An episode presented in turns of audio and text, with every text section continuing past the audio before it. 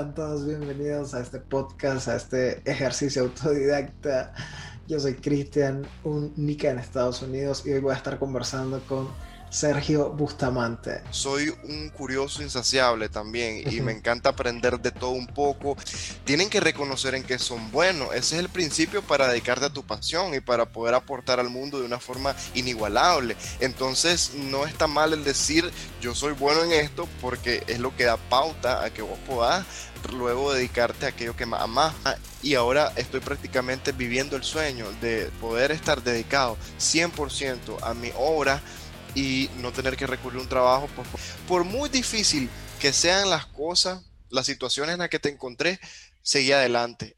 Sergio es un escritor independiente nicaragüense, además de un gran creador de contenido y un eh, emprendedor cultural. Con Sergio estoy hablando sobre todas estas facetas de su vida. Es una plática bastante, bastante completa y ya sabes, si este episodio te inspira, te motiva, te ayuda de alguna manera, compartirlo con otras personas que también les pueda servir igual. Eh, nada, en la descripción del video en YouTube o en Spotify, donde lo estés escuchando o viendo, están las redes de Sergio para que lo sigas y conozcas un poco más de, de su historia. Y también recuerda seguirnos a nosotros en Instagram, en Facebook, en YouTube, en, en todas las plataformas donde estamos. Sin nada más que agregar, te dejo con el episodio, te dejo el episodio con Sergio. Entonces, empezamos en 3, 2, 1.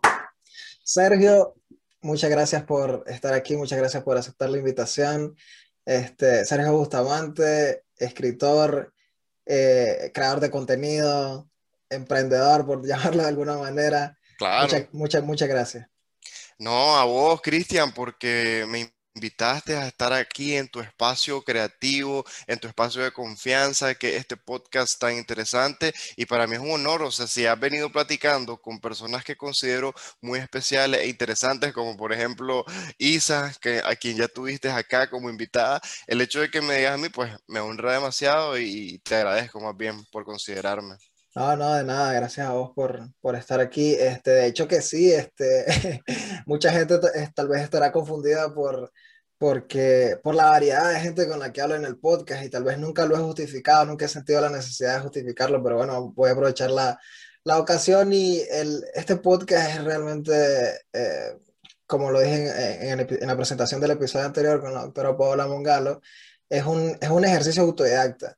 Yo soy una persona que me encanta aprender, y, y, pero no aprendo de la forma tradicional creo que he aprendido más de la manera autodidacta, o sea, agarrando ahí un libro, viendo un documental, viendo una película, viendo una serie, que sentado en un aula de clase, ¿sí me entendés? Entonces a mí me gusta sí, sí. Eh, platicar y preguntarle a la gente. Aquí me pasa mucho, aquí en Estados Unidos, porque aquí es como un arco iris de culturas. Entonces cuando yo conozco a alguien de, de una... A mí me ha tocado, por ejemplo, eh, agarrar un Uber y, sí. y, el conductor es de Etiopía y yo así como, fuck, nunca había, nunca había platicado con alguien de África, le voy a preguntar todo lo que pueda acerca. ¿Sí me entiendes? Sí, por y entonces, supuesto. al final de cuentas, este podcast es igual, es lo mismo. Es, eh, yo lo que quiero es aprender lo más que pueda, por eso el episodio anterior hablé con una nutrióloga y el anterior hablé con un experto en marketing y hoy estoy hablando con un, con un escritor, que de hecho sos el primer escritor que tengo en el, en el podcast, tenía muchas, muchas ganas, porque eh, me interesa mucho eh, eh, toda esta área, digamos, creativa. Sí, sí, ¿no? sí. Esta, estas industrias creativas me encanta eh, saber sobre los procesos creativos, principalmente, y vamos a hablar de eso más adelante. Así es. Pero bueno, luego de esta, de, de, esta pequeña justificación del porqué del podcast en el episodio 8 o 9, ya ni me acuerdo. Ah, este, este, me gustaría empezar por, eh, te definís como un escritor independiente, ¿no? entre, muchas, entre muchas otras cosas. Me gustaría Así saber ¿Cuál es la principal diferencia o cuáles son las diferencias entre un escritor independiente como Ojo y un escritor que tal vez está firmado, tiene un contrato con una editorial? Fuera del obvio, pues, que uno está sí. firmado, tiene un contrato, y, y, y pero me, quiero saber el día a día, en el, en el, justo también en el proceso creativo. Supongo que tiene ventajas también ser escritor independiente, ¿no? Yo pienso que sí, honestamente. De hecho, esa es la razón por la cual elegí también este camino en el que me digo así, independiente, aunque obvio, al final de cuentas dependo de ciertas circunstancias y personas que ya te explicaré en el camino, pero a grandes rasgos, a ver, aunque yo nunca he tenido la experiencia eh, de poder trabajar en colaboración con una editorial precisamente, y eso tiene su razón de ser que también te voy a comentar, eh, pues obvio tengo referencias, tengo ideas de cómo sería eh, el tener, digamos, el respaldo de una editorial versus lo que hago actualmente, que es eh, prácticamente ser yo el que se encarga de todito en mi proceso, desde el proceso creativo hasta la ejecución del proyecto, promoción, etcétera, de, de un libro como tal. En mi caso, pues sí que yo lo que hago es publicar o autopublicar mi obra. Entonces, las diferencias, Cristian, eh, bueno, pero ante todo decirte que me identifico mucho con vos en el sentido que soy un curioso insaciable también y me encanta aprender de todo un poco y esa forma de poder conectar con otras personas y tomar lo bueno de ellos, al menos así lo veo yo, ¿no? De, aprovechar al máximo sus conocimientos, es algo que yo también hago a través de la conversación, de la plática. Entonces, me encanta porque siento que vamos en esa sintonía y está súper genial. Entonces, las diferencias, por así decirlo, eh, de un escritor o escritora que trabaja con una editorial versus un independiente es que muchas responsabilidades que normalmente tendría a cargo la editorial recaen sobre precisamente el escritor, sobre la persona como tal, el individuo. ¿Qué sucede? Lo más clave, por así decirlo, es que normalmente sería la editorial la que invierte, la que arriesga plata para que pueda hacer realidad una obra. Así que cuando un editorial firma un contrato, normalmente ese contrato establece que el escritor va a recibir un porcentaje de las regalías o, de las ventas de ese libro, que puede ser el 5%, el 10%, el 15%, el 20%, dependiendo del, honestamente, ya de, la fama que tenga, porque no es lo mismo apostar por un, escritor Nobel que de hecho nadie conoce su trabajo y que es por primera vez que va a tener el chance de, dar a, a luz pública su obra, a que ya publiques a alguien que tiene cinco bestsellers y que sabes que garantía de que saca una obra y esa persona vende un, millón de ejemplares, por ejemplo. Entonces ahí hay una importante diferencia ya de que la editorial se encarga de eso, también eh, se encargan ellos del, del, diseño, maquetación, normalmente ese es otro servicio que la editorial, que eso significa que uno como escritor no va a estar pendiente, tal vez no tanto, de cómo se hace el libro, ¿no? ¿Qué, qué, qué tamaño va a tener, qué color porque la editorial se encarga precisamente de tener a un equipo dedicado a eso. Después de ello también eh, recae mucho sobre la editorial el tema de la promoción, de hacer las giras de medios, por ejemplo, si se van a los tradicional o tienen un equipo digital también y muchas veces las editoriales tienen una plataforma web también en la que hacen todo ese tema de la promoción. Y la distribución también es otro aspecto que va incluido dentro del trabajo con editoriales porque ellos ya tienen pues todo un panorama de cómo funciona la industria del libro y apenas tienen un nuevo libro y ya colocan en librerías, eh, igual promueven eh, a través de actividades desde estos puntos de venta. Y por supuesto que tiene que estar involucrado el escritor, o sea, normalmente firman también ese contrato en el que dice el escritor va a estar dispuesto a 5 o 10 visitas en las que va a hablar con entusiasmo del libro, etcétera. Eh, a grandes rasgos eso, es el contar con todo un equipo, con un respaldo y que además la división de, de los ingresos, de la rentabilidad de tu proyecto, pues está entre primero el que puso toda la plataforma para que fuera realidad, versus mi experiencia que como escritor independiente yo estoy eh, a cargo de todos los procesos y obviamente también me permito la libertad creativa de que si yo digo, por ejemplo, este libro va a tener un árbol rojo acá, no, no va a ser con, con ramas y con hojas verdes, por ejemplo, pues así lo voy a hacer. En cambio, muchas veces sometería más si estoy trabajando con todo un equipo o una casa editorial que dice, no, Sergio, eh, no nos parece, tu portada tiene que ser así. Y entonces al menos a mí eso, solo el hecho de pensarlo no me agrada. Tal vez sea un poco eh, egoísta, no sé, o no, no, pretendo ir por ese camino, pero como me gusta mucho eh, el tener esa libertad y pensar en que yo sé de qué manera va a quedar mejor mi proyecto, entonces no, no me, no me atrae mucho la idea honestamente de, de poder eh, compartir eh, esa, dinámica con alguien.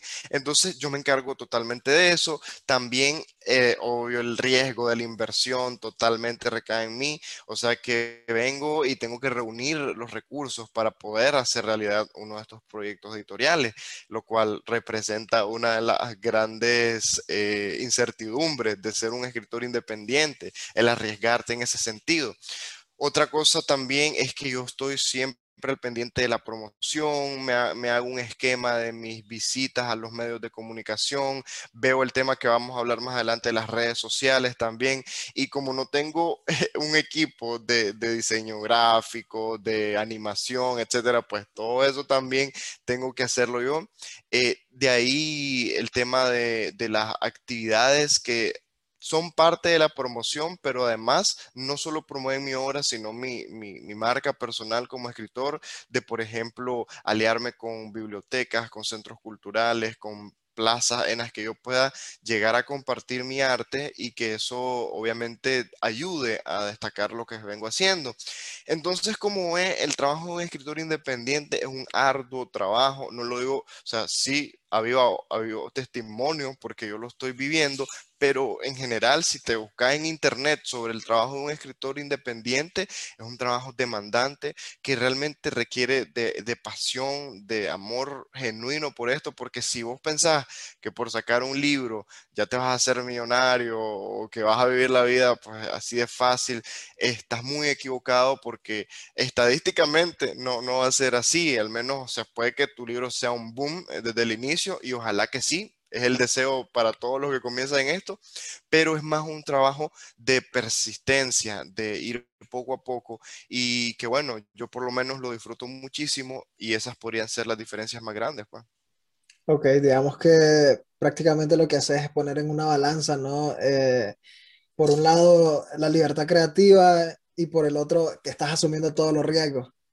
Exacto, exactamente. Sí, no, este, está bastante interesante. Si lo vemos desde el punto de vista tal vez de, de marketing o no sé, de mercadeo, de negocios, no sé cómo llamarlo, digamos que ahorita estás enfocado en un nicho eh, dentro del mundo de la, de la, de la literatura, que es la literatura infantil, que son los libros infantiles. Contame, ¿por qué, por qué te decidiste a escribir libros infantiles? Que atrás tenés algunos personajes, ¿no? De tus libros. Atrás siempre me acompañan, Cristian, eh, cuando yo estoy así como en esta oportunidad tan bonita de compartir con vos o cuando de pronto también he hecho aquí actividades eh, de, por ejemplo, de carácter educativo, porque de pronto platico con personas de clubes de lectura o tengo reuniones de trabajo en general. Siempre tengo a Baki por acá y tengo aquí a Tito y Rayo, que son personajes clave de algunos de mis libros. Y me encanta porque me siento acompañado en principio, siento que le dan eh, eh, vida a este pequeño escenario que tengo y me gusta. Pues entonces, sí, fíjate que yo ya tengo en general, voy a cumplir este año, si todo marcha bien, cuatro años ya de, de, publicar de manera independiente. Ya son cuatro años dedicados a mis proyectos editoriales que han avanzado poco a poco, pero digo a paso firme porque eh, sí hay hay un, trabajo demostrado de, todo lo que ha sido esto. Aunque yo no comencé con libros para niños, estimado Cristian, te cuento que mi primera obra que tengo por acá, por cierto, les voy a mostrar, se llama Cuentos Loquillos y es un libro para jóvenes y adultos. Es un libro de cuentos cortos, de anécdotas cotidianas. Pueden ver acá puro texto, eh, nada de dibujo, es solo texto. Y este es un libro pues muy, muy jovial, muy jocoso, fácil de leer. Acá pues algunos clubes de lectura ya lo han tenido en sus manos. En general ha tenido bastante buena aceptación y fue un libro muy especial porque primero es el primogénito, ¿no? La primera obra. Eh, costó mucho hacerlo realidad, era un sueño, era todo el, primer eh, aprendizaje de cara a este maravilloso trabajo que hago hoy en día. Entonces empecé con un libro para adultos. Pero, ¿qué me motiva a mí a escribir para niños? En principio, que yo desde, desde, hace muchos años, muchísimos años, yo tenía ese entusiasmo por compartir algo de calidad para el sector infantil. Porque, vos sabes, nosotros como nicaragüenses crecimos sin tantas oportunidades de ver materiales de calidad. Eran pocos los esfuerzos, podemos citar algunos perfectamente, tanto de libros como de tal vez materiales en, dentro del periódico, por así decirlo, que iban acorde a la infancia, pero no eran tan abundantes. Y el hecho de que cuando en un lugar no hay eh, tanta oferta, pues entonces la demanda crece y es bonito que hayan propuestas y que hayan eh, muchas otras eh, posibilidades de encantar al lector. Entonces yo sabía que en Nicaragua pues hacía falta mayores propuestas de cara al lector infantil y además de eso, que a mí me encanta compartir con, niños. O sea, yo soy una persona que de pequeño descubrió que, además de que me gusta ser amigo, siento que los niños son un público con el que se conecta de forma muy espontánea, muy auténtica. Y a mí me gustaba la idea realmente de poder desde, desde mi posición ya, digamos, profesional y de experiencia en el tema de escribir en general, pues hiciera algo que gustara a los niños.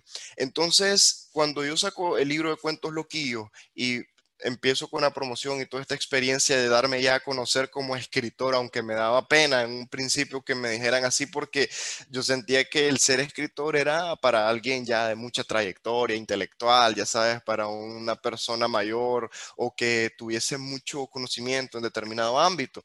Y yo, un joven que empezó a publicar a los 25 años, con, o sea, si tal vez con, la valentía de decir, asumo todo el riesgo de hacer realidad este sueño, pero si era como iba un medio de comunicación y que me dijeran, ah, Sergio Bustamante, el escritor, yo me sentía como, ah, se van a burlar de mí, ya sabes, van a pensar, y este que se cree siendo escritor, que no sé qué. Pero fíjate que te lo cuento porque todo eso es parte del camino que uno va recorriendo hasta asumirse y decir, con seguridad, bueno, pero es que yo me dedico a esto con seriedad, con compromiso y además que el que escribe ya de por sí es escritor, salvo con el que algunos tienen el concepto de que para ser escritor como tal, pues debe estar publicado. Y yo estoy publicado, aunque sea por mí mismo, pero puede ser que valga la pena. Disculpa que te interrumpa, pero fíjate que sí me, interesa mucho, me interesa mucho llegar a esa parte que es, digamos, anterior a todos tus libros. Cuando decidiste asumir este reto de decir, soy escritor o me voy a dedicar a, a ser escritor, lo primero que tenés que hacer es creértela yo quiero, yo quiero saber en qué momento te diste cuenta de que, ok, soy bueno para escribir y me quiero dedicar a esto, o sea, fue, fue, fue de niño, ya en edad adulta, o sea, quiero, quiero entender esa parte, en qué momento dijiste, soy bueno para escribir. Interesante, porque mira, a veces uno por el tema, cuando sos una persona que de pronto pues le huye al, al, ego como tal, pues todos tenemos un ego y, sí, algunos más marcados que otros, pues yo procuro mantenerme siempre en una línea en el que conserve claramente pues en primero mis inicios, de dónde he comenzado, a quién le debo mucho de todo lo que yo hoy en día puedo decir que he logrado, lo poco que he logrado, eh, pero sí para decir, uno, uno debe reconocer en que, bueno, eso es fundamental. Es más, cuando yo tengo la charla con jóvenes, yo les digo a ellos, porque he tenido esa oportunidad tan linda de poder llegar a, charlar con jóvenes de secundaria, por ejemplo, o de universidad, tienen que reconocer en que son buenos. Ese es el principio para dedicarte a tu pasión y para poder aportar al mundo de una forma inigualable. Entonces, no está mal el decir, yo soy bueno en esto, porque es lo que da pauta a que vos puedas luego dedicarte a aquello que más Entonces, si yo identifiqué que tenía habilidad en el tema de la escritura, de la lectoescritura, que me era muy fácil tanto el desarrollar un tema a través de la palabra escrita, a como también de manera oral, es decir, que integraba dos aspectos importantes y que sabía que por ahí era mi fortaleza, hablar y escribir. Entonces, yo me doy cuenta de eso de muy temprano. Yo siempre fui de los niños que amaban la clase de ciencias sociales, español, moral y cívica, porque claro, me parecían las clases en las que yo me desarrollaba con más facilidad y que como aprovechaba el potencial nato que podía digamos, identificar a una temprana edad, porque claro, no era lo mismo estar en una clase de matemática en la que los números a mí me perturbaban y, me era difícil, a estar en español y hacer un resumen de una forma, digamos, bastante fluida. Fíjate que, fíjate que a, mí, me pasaba lo mismo, este... Eh, a, mí me encantaba la historia, por ejemplo. Siempre me ha encantado la historia. Eh, me encantaba eh, español. La parte de español me gustaba la parte de, por ejemplo, cuando nos tocaba analizar poemas o, o relatos cortos, no tanto la parte de las reglas ortográficas. Yo siempre me, me, excuso en que soy medio disléxico porque a veces escribo fatal, pero no quiero decir que, que no, no, quiero decir que no tengo problemas, pero eh, bueno, no quiero decir que es que tengo problemas con ortografía, digo que soy disléxico, pero no sé, no sé la verdad. El punto es que eh, yo también me identifiqué siempre con las letras, fíjate, y una de las lecciones que aprendí, mm, digamos, hasta ya entrado en una edad adulta, lo entendí, y es que el sistema educativo realmente está mal. El sistema educativo tradicional está mal porque premia...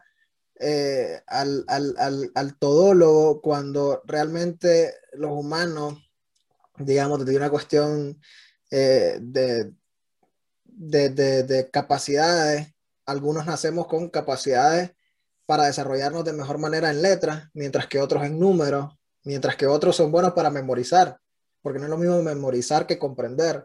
Y creo que el sistema educativo tradicional prioriza al que, memori el que memoriza, aunque no entienda, ¿sí me entendés?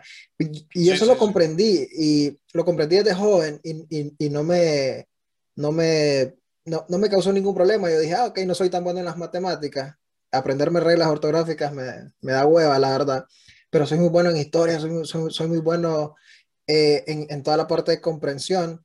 Y cuando me tocó escoger una carrera para estudiar, dije, voy a estudiar Derecho. Es perfecta para mí, son letras, es mucho de, de, de entender, de, de llegar, con, como, como decía mis maestros de Derecho, al espíritu de las leyes, a, a, la, a la esencia como tal. Y yo siento que hay un gran problema porque hay muchos chavalos que están en primaria, que están en secundaria, y, y a veces abandonan sus estudios porque un, maestro de física, de biología, de química, de matemática le dice que son burros, cuando tal vez ese chavalo tiene las aptitudes de ese chavalo son en arte o en deporte, ¿sí me entiendes? O sea, siento que cada persona tiene una eh, aptitudes con las que nace y, y, y, cosas para las cuales son mejores y el sistema educativo a veces no lo, no, no lo premia.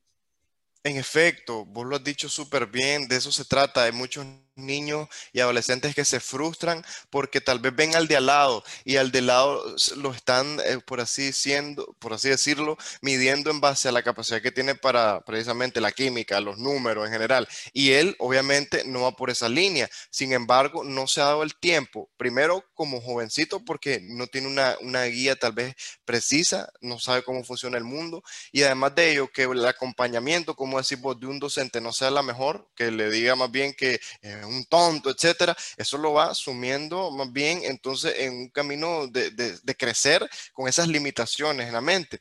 No todo el sistema, yo sí comparto que, que como actualmente se enseña, eh, debe tener un cambio, probablemente un cambio bastante radical, aunque no todo, porque hay lugares que sí tienen ya una filosofía de enseñanza muy acertada. De hecho, lo que vos mencionabas va de la mano con lo que se conoce y existe en abundancia recursos en Internet para entenderlo, lo, estas teorías sobre las inteligencias múltiples, ¿no? Que uno de pronto entiende de que vos sos más visual y entonces tú, por ejemplo, yo, yo leía sobre la, la, capacidad de estos eh, grandes astros del fútbol, gente como Lionel Messi, por ejemplo, cuyo campo de visión y, y su habilidades cinéticas, etcétera, son muy por encima porque primero probablemente nacieron ya con, con habilidad, pues porque no me voy a poner tal vez un tema si es de genética o qué, pero sí hay personas que vienen con predisposición. Y le sumas a eso 20 años de disciplina, entrenamiento, etcétera,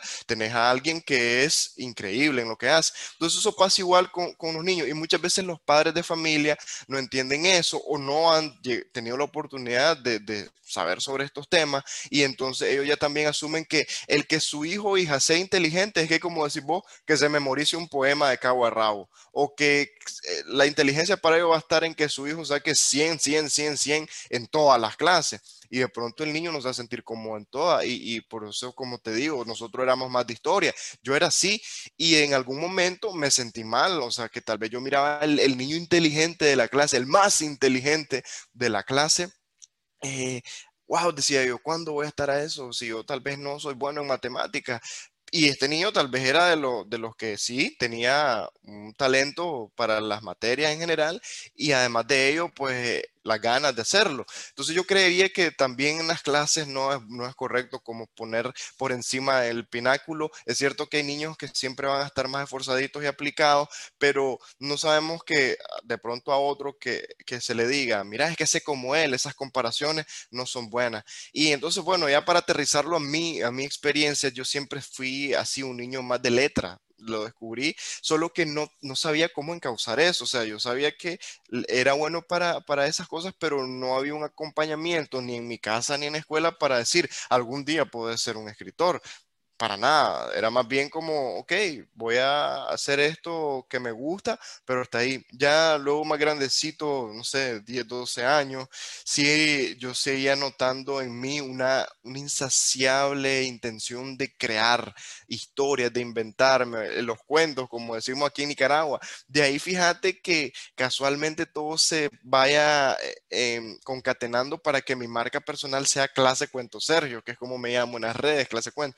Pues yo era bueno inventar cuentos desde niño, o sea, tal vez que yo me venía a mi casa ya y por la tarde, además de que me gustaba dibujar, pues me inventaba historias para esos personajes que yo dibujaba. Y en las clases también, de pronto me ponía a hacer algún cuentecillo corto y en algún momento me encontraron papelitos con historias súper locas, con cuestiones bien fantásticas que me preguntan, ¿qué es esto? Y a mí me da una vergüenza porque tal vez se me había ocurrido escribir sobre un agente como inspirado en James Bond, ¿no? En algún agente X no sé qué, y yo ya me empezaba a escribir mi historia de tipo de, conspiración y alguien, ¿qué esta locura? Y yo con pena, pero me di cuenta que iba gustando eso, porque contrario a la reacción que esperaba de burla, por ejemplo, tal vez me decían, oh, está interesante esto, y yo, ah, ah, entonces ya cambiaba, eso en mí me motivaba más. Pero nunca me imaginé que podía perseguir una carrera que construyera de manera muy individual en este ámbito. Yo después ya salgo de la secundaria, estoy ante la incógnita, esa de qué voy a estudiar. Tenía por un lado eh, el talento que ya, ya conocía, pero por otro lado la presión, como sabemos, social y la definición muchas veces limitada, incompleta y errónea de lo que es éxito, porque el éxito mm, varía de persona a persona, de, de vos y de mí podemos quizás extendernos a un concepto muy amplio de lo que es el éxito. Probablemente coincidamos en muchas, pero en otras no.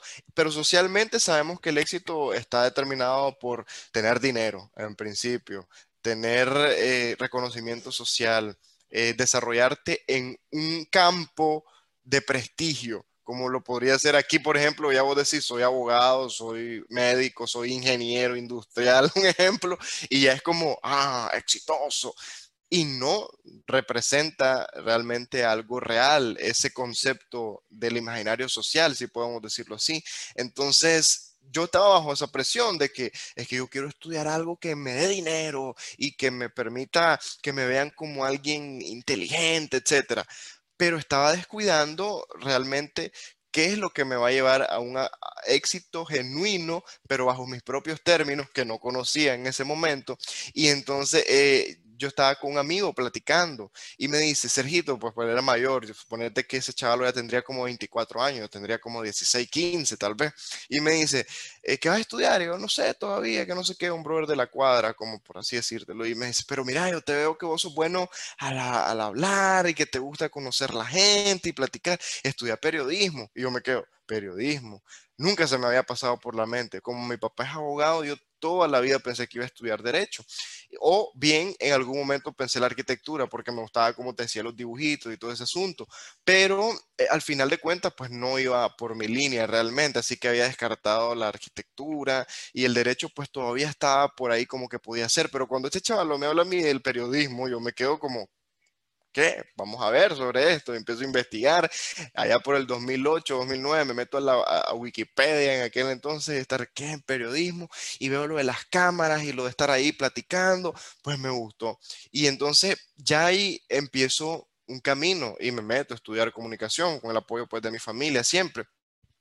Y descubro que es muy natural para mí ese ambiente de escribir, de proponer ideas, de, estar en algo que me permite comunicar mis ideas, como lo decías vos al inicio, que es una necesidad también que te ha gustado siempre y lo estás encauzando a través de este podcast, por ejemplo. Entonces yo estaba bien con mi carrera. Pero ¿qué sucede? En el primer año de universidad a mí se me plantean dudas existenciales. Pues claro, un chaval de 16 años, casi 17, con mucho por aprender todavía, digo yo, ala, pero es que esta carrera, y así te lo digo, yo veo que no se gana bien y sumado a los comentarios muchas veces que yo tuve varios amigos que me decían, ¿por qué estudias eso? te vas a morir de hambre, típico, ¿no? Y, no solo en carreras como la comunicación, sino las artes, las humanidades. Y todavía, no, y, todavía no les habías contado que te ibas a dedicar a ser escritor, imagínate que tal vez, no, lo sabías en ese momento, pero... Porque yo no lo imaginaba. Pero eh, quería llegar a ese punto también, este, tu círculo más cercano, cuando llegas y decís, ok, me quiero dedicar a, a, mi arte, siento esta, este, eh, como decía Bukowski, este, este fuego interior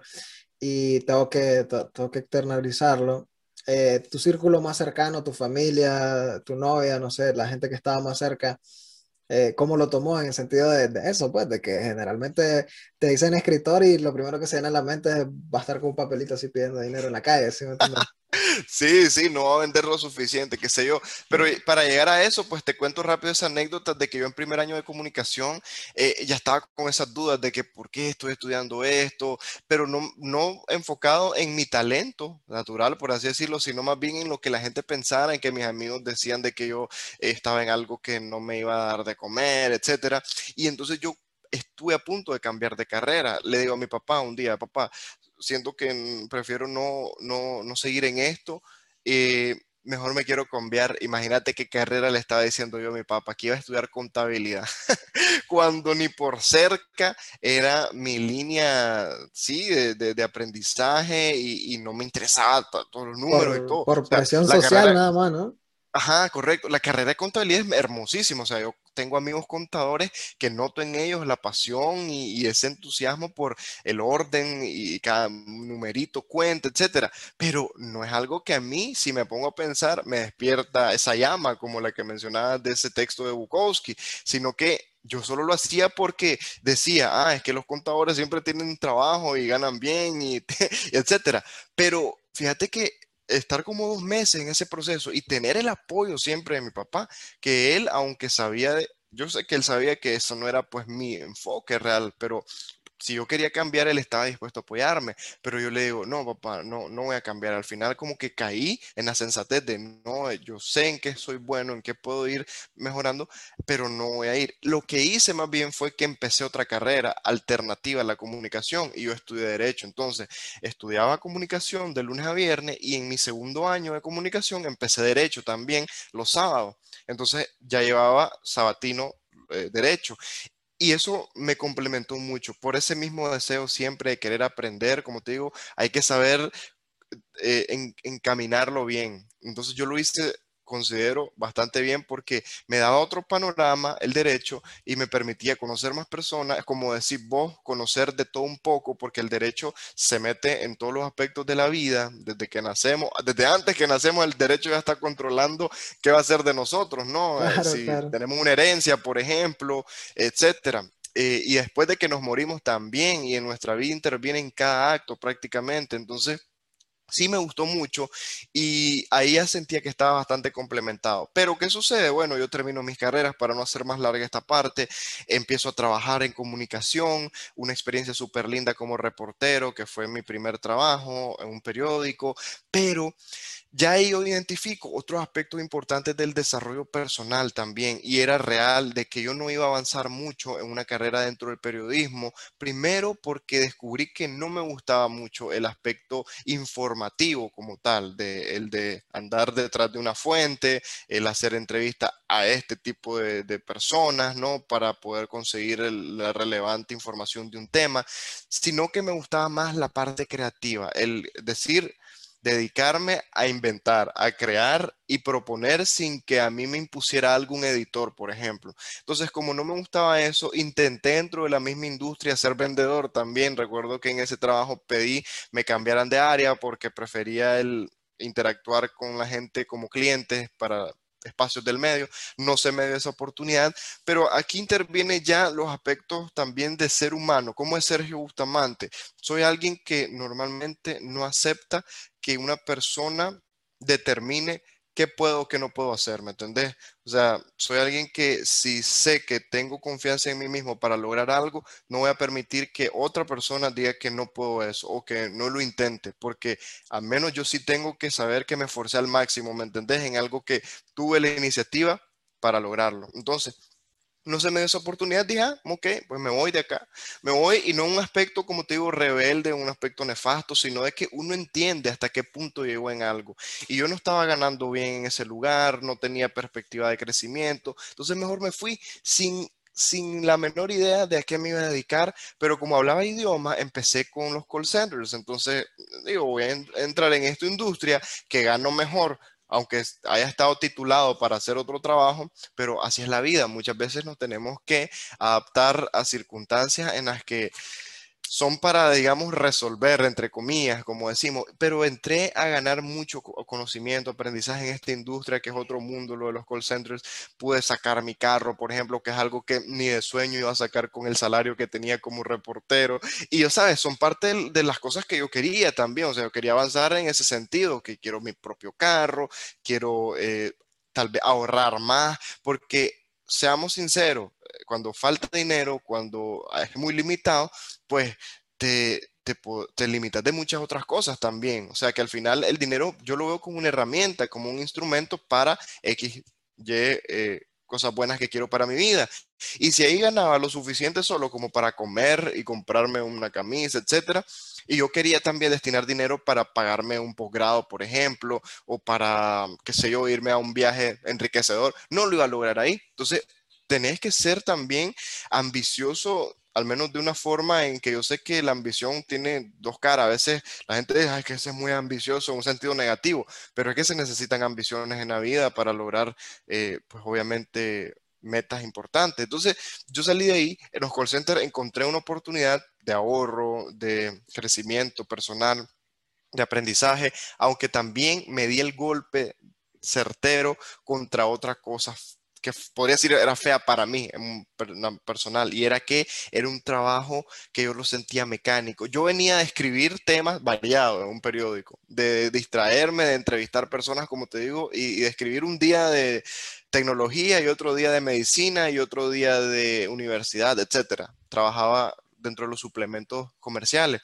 Y entonces, al estar en un trabajo de repetición, de estar prácticamente enfocado en el monitor, casi como un autómata, eso me, me iba matando. Yo en algún momento dije, ¿qué estoy haciendo aquí? ¿Qué estoy haciendo metiendo información como que si fuera un robotcito? Entonces, eso me, me empezó a, ya sabes, a dejar una como eh, inquietud en mi cuerpo, lo que decimos aquí, una espinita, como una incomodidad, porque yo quería desarrollar mi potencial, pero honestamente en un trabajo como ese, con el amor y respeto que le tengo a mi experiencia que tuve ahí, no me iba a permitir desarrollar el potencial que yo sabía que, que tenía, pues, y que tengo. Pero claro, en ese momento, todavía más joven, a los 23 años, pues yo quería eh, saber que estaba en algo que aportaba y honestamente sí aportaba, ¿verdad? Links aportaba al Lier, aportaba a la causa de esa empresa, pero no a mí. Pero no te estabas aportando a vos mismo, ¿no? Exacto. Y entonces, ya para no hacerte largo y caer a las otras dos preguntas que tenemos, solo estaba dando el resumen, me decido ir de, de, uno de esos call centers, paso a otro inmediatamente, solo porque quería el reto de hablar más inglés, porque en el primero trabajaba solo con información era como eh, un trabajo que se conoce de back office, que es detrás de todo lo que es el business como tal, el negocio de la empresa, pero yo quería estar en los teléfonos, o sea, imagínate, clase, clase, como dicen aquí, clase lo que era, porque es uno de los trabajos que la gente menos disfruta, estar al teléfono, al menos la mayoría, porque te encontrás con clientes nefastos que te gritan, que, que te humillan, etcétera. Pero yo lo quería solo por el reto de aprender el mejor inglés, de escuchar mejor, porque yo no lo hablaba así. Y que te digo, fue genial porque sí no lo soporté mucho tiempo, pero aprendí un montón y eso es algo que deja al menos eh, ese tipo de trabajo. Y eso quedándome el lujo, como te digo, de sí decir, ya me retiro de esto porque no lo aguanto cuando sé que hay muchas personas que por necesidad tienen que estar ahí porque ganan mejor que cualquier otro trabajo tal vez que encontrarían y tienen familia que mantener, etcétera. Yo lo único que tenía era un carro que pagar, que por supuesto es una responsabilidad también, pero ponerle al final de cuentas, no pagas un carro, te lo quita el banco, pero tener un hijo que alimentar, no, no lo vas a dejar ahí a la intemperie. Entonces, yo sí asumo el riesgo, me voy de, de ese trabajo de call center, pero ahí es donde yo ya tengo mi libro que a los ojos de las personas era como un hobby, ¿no? Era como, ah, está bueno, querés hacer algo que es un, trabajito ahí, pues, que tal vez te, te dé realización personal.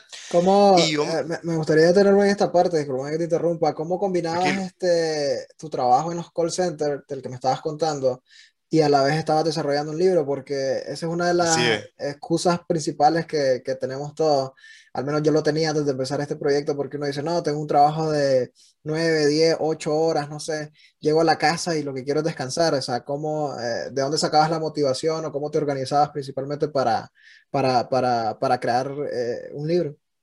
Correcto, excelente pregunta. Todo esto detrás de, de, mi trabajo principal que mantenía y que obviamente me daba de comer, por así decirlo. Entonces, eh, esto del proyecto del libro era fuera de su horario. Yo, de hecho, estaba, sí estaba en mi horario de trabajo y la mente no deja de estar maquinando en el proyecto que tenés. Y era una motivación tan grande porque sabía que en el proyecto del libro es donde estaba volcando toda mi energía, todo mi deseo de hacer algo eh, original, de hacer algo diferente, que me permitiera a mí llegar a, a, las personas que yo quería que conocieran de mi trabajo. Entonces, la motivación más grande ahí era que me estaba encargando de un proyecto netamente personal y en el que desplegaba todo mi conocimiento. Entonces, eh, yo salía del trabajo con todas las ganas de llegar a mi casa, armar el, el libro, terminar de escribir, Em, darle forma como tal, porque yo hago bosquejos de mis libros, entonces aunque no soy diseñador ni ilustrador, sí por lo menos doy una idea muy aproximada, detalle de la descripción, quiero que sea de color así, quiero que tenga un tipo de letra como tal. Entonces, todo eso después de mi trabajo lo llegaba a hacer a la casa con una gana que yo podía pasarme otro shift, como decimos, otro turno trabajando en mi proyecto porque era algo que a mí me emocionaba mucho.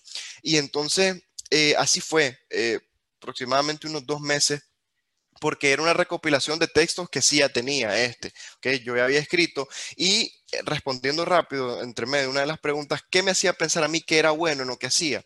Porque hay gente que y está bien que son atrevidos, que se atreven a hacer algo sin la más mínima experiencia o sin tal vez comprobar si tienen alguna habilidad en ello. Pero yo escribía mis cuentos en Facebook, yo con mis amigos, ¿no? Lo más normal, te tengo en Facebook agregado, Cristian, y vos mirabas dos, tres párrafos en mi estado de Facebook, lo leía y te divertía. Entonces, ¿qué pasaba? A mí me comentaban mucho mis amigos de Facebook, como que, Sergio, qué locura la que se te ocurren, está divertido este texto, que no sé qué. Eso empezó a dar también en mí como confianza, de que la gente dijera, oh, está divertido. Y en los comentarios de pronto aparecía alguien que decía, escribiste un libro, yo lo compraría. Eso ya como que entonces dio una luz en mí de que, ah, ok, entonces al final no es descabellado. Si yo saco un libro, al menos sé que esta persona me lo va a comprar.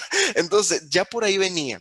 Y como te digo, cuando yo me entero de que en mi vida yo necesito un proyecto personal que se convierta eventualmente en mi fuente principal de ingresos también y descubro temas de la libertad financiera y de temas de finanzas personales en general, donde yo quería pues crear algo que me sustentara, y dejar otro trabajo que no quisiera. Ahí es donde entonces digo, yo puedo hacer realidad este proyecto de libro. Trabajaba después de mis turnos de trabajo normal y descubría, aprendía no solo el hecho de cómo hacer el libro realidad, sino también cómo también mantener el proyecto a flote aprendiendo, como te digo, temas de administración de dinero, administración y gestión de mi tiempo. O sea, era un desarrollo personal a la vez que también construía un proyecto creativo. Entonces, eh, descubro cómo hacer realidad el libro sin necesidad de, como te digo, editoriales. Y veo que en Nicaragua es relativamente sencillo, teniendo las ganas y las aptitudes, publicar un libro. Entonces digo, bueno, voy a irme por esto porque solo necesito sacar permisos acá, registrar en derechos de autor, eh,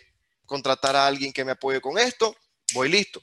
Entonces me voy de ese trabajo recuerdo el del call center, y con la liquidación, entonces tomo ese dinero y lo invierto totalmente en mi libro. Una locura, pensarán algunos, pero es que yo confiaba demasiado en que iba a tener buena aceptación.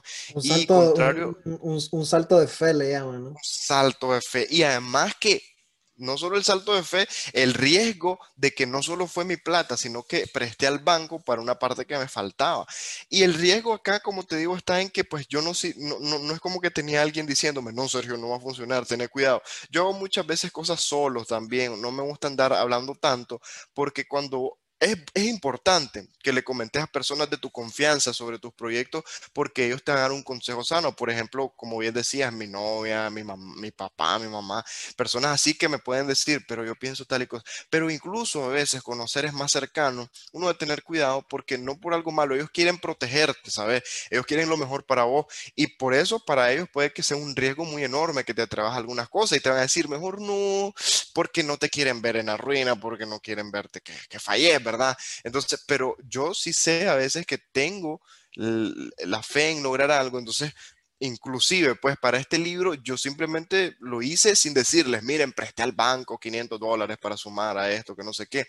Entonces, hago realidad del libro, saco 600 ejemplares, que eso es bastante para alguien que no es conocido para nada, o sea, sacar 600 libros se escucha poquito, pero vender a 600 personas ese libro es un rollo. Entonces vengo yo y digo, pues voy a hacerlo porque me sale mejor también económicamente en la impresión, cuando vos sacas más, te cuesta menos. Entonces, es una cuestión de sentido común y obviamente ser número. Entonces digo, no, no, no vale la pena que saque 300, 200 libros, mejor apuesto lo más que puedo, son 600 los que voy a sacar. Y aquí las editoriales normalmente te sacan 200 cuando sos nuevo, cuando nadie te conoce. Entonces es un, como te una apuesta bien grande. Pero yo estaba muy contento con ver este bebé, que era para mí algo bastante nuevo en el mercado literario nicaragüense, algo diferente. Entonces, tío, con ese entusiasmo que tengo, lo voy a llevar a cabo de la mejor forma. Y eh, tuve apoyo, claro, porque eventualmente les dije a mi novia, mira, voy a sacar este libro, y ah, está bien, echarle ánimo a mi papá, a mi mamá, ah, ok, te, te vas a meter a esto de, de publicar. Contame, antes Pero, de, este, no, no, quisiera dejar irlo el, el, número de los 600 libros, ¿se vendieron los 600 libros? ¿Qué, qué pasó? Lo de, ah, ok, es que mira, eso va dentro de mi historia como emprendedor también eh, tengo como 15 de estos, pero es que te voy a contar algo que va a continuación. Saco cuentos loquillos, eh, la gente empieza a apoyarme bastante. O sea que yo, yo publico, te cuento, eh, mi libro para en octubre de 2017, pero porque yo me hago una promesa, yo digo, yo voy a tener mi primer libro publicado a mis 25 años. Yo cumplí a 25 el 31 de octubre de 2017. Entonces yo estaba en una lucha de tiempo y digo, es que tengo que hacerlo realidad, voy a, voy a trabajar duro. Y yo ya tenía el libro listo, lo llevo a imprenta y entonces para el 31 de octubre me llama la señora de la imprenta y me dice, don Sergio, mire, venga, le tenemos un regalo aquí en la imprenta. Y yo llego yo y me dan uno un solo ejemplar del libro, el mero día de mi cumpleaños que tenía 25, y me dice, porque yo sé que usted quería tenerlo para hoy, pues no estás todo el tiraje, me dice, pero ya por lo menos tiene uno que va a poder aprovechar. Y yo, ah, gracias, yo me sentía, no tenés idea, era el mejor regalo en mis 25 años de vida, ver a mi, a mi esfuerzo, ver a mi, a mi bebé, como te digo, mi, mi labor creativa ya hecha realidad de un libro. Entonces, eh, eso fue para decirte los primeros. Ya 15 días después me dieron el tiraje completo de los 600 libros. ¿Qué sucedió? Yo lo empecé vendiendo bastante bien. Como te dije, tenía apoyo de mis más cercanos y todo. Eh, de noviembre, diciembre, enero, febrero, yo estoy haciendo visitas a universidades, presentaciones en los medios, la gente está notando que este muchacho que salió de la nada, pues está promoviendo su libro, me compraban, mis amigos cercanos obviamente, yo hice una lista como de 100, que a los 100 le iba ofreciendo, oye Cristian, mira, brother, ¿me querés apoyar? Tengo este libro, y, y por compromiso, me imagino, dale pues, tráemelo, pero ¿sabes? Era una forma de poder darle movimiento a mi trabajo y de que vieran de que estaba comprometido y yo estaba amando ese proceso, entonces viene algo eh, que marca un hito completamente y es lo del 2018 en Nicaragua. Eso innegablemente, sabes que nos afectó a todos por igual. O sea, independientemente de tu ideología o de lo que hicieras, la industria en la que trabajaras, el 2018 para abril nos paraliza y obviamente que yo este libro yo lo dejo de promover. ¿A quién le iba a interesar que un chaval hablara de su libro cuando están pensando en su trabajo, muchos perdieron trabajo, muchos perdieron familias, ¿no? Estaban muriendo personas. Entonces, ¿quién se iba a imaginar de que quería estar hablando de un libro? Entonces, prácticamente lo sepulté. Había vendido bastante, ya para, fíjate, abril de 2018 yo había vendido como la mitad, como 300 libros, pero me faltaba un montón todavía y tenía que recuperar plata. Yo creo que ya había logrado recuperar mi inversión, pero eh, necesitaba de ese mismo proyecto generar ingresos para el otro, ¿ya me entendés? O sea, es una forma de reinversión.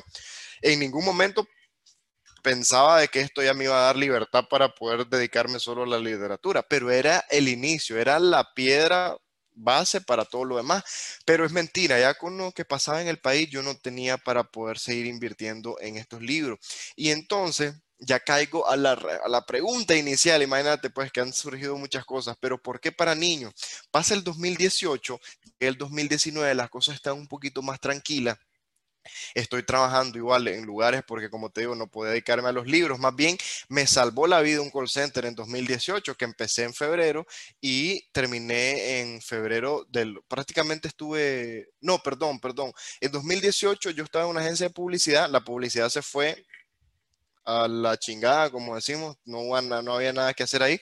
Me voy a un call center en junio de 2018 y me voy de ese call center en febrero 2019. Entonces, en 2019 yo empiezo a trabajar en otro lugar que era más tranquilo, ganaba relativamente bien, pero yo siempre estoy con una idea de mis libros. O sea, yo ya, ya tenía una adicción por, por lo bonito que se sentía dedicarme plenamente a mi proyecto. Entonces, estoy, cuentos loquillos va ahí, casi no se ha movido, pero bueno, yo hacía el esfuerzo underground por, por, por los mensajes, como a mis amigos, oh, mira, apoyame, este, este libro, que no sé qué, o en los trabajos, en ese call center, mira, vendí como, no sé, me acuerdo como 5 mil pesos en una semana de libros, porque yo andaba ahí detrás de los amigos que iba haciendo y ellos, oh, voy a escribir, dale, pues te apoyamos. Entonces, algo genial, pues, como 170 dólares de, pura venta de libros en, oficina, o sea, estuvo genial. Pero bueno, ya después, en, 2019, yo digo, necesito publicar algo nuevo, no me puedo quedar solo con cuentos loquillos. Y empieza esa inquietud, como te digo, de que yo siempre, de que estaba en los primeros años de trabajo como, como reportero, yo decía, quiero hacer una revista para niños, quiero hacer algo para los niños porque no está atendiéndose ese público y lo merece y lo necesita, lo demanda. Los niños aquí en Nicaragua, o sea, o ves libros que vienen de fuera, que tienen historias que nada que ver con nuestra realidad, o además de eso, no son propuestas muy frescas, pues, de autores locales. Entonces, aunque yo sé que hay escritores, y, y los respeto mucho, del ámbito infantil aquí en Nicaragua, pues siento que se puede aportar mucho más. Entonces ahí es donde digo, yo voy a hacer algo para los niños. Y entonces, como yo ya tenía ideas, me sobraban honestamente, pero ¿cuál de ellas tomarla para materializar? Que es otro, otro, otro mundo, ¿me entendés? No es lo mismo, como dice el dicho, del dicho al hecho hay mucho trecho. Y entonces, una cosa es que tengas 150 mil buenas ideas, pero que tomes una y la ejecutes es otro, otra cosa. Entonces, a mí se me ocurrió que este personaje, que es el que mismo que tengo acá, Baki el Tapir, iba a capturar la atención de la gente, iba a, llamar ese interés. ¿Por qué?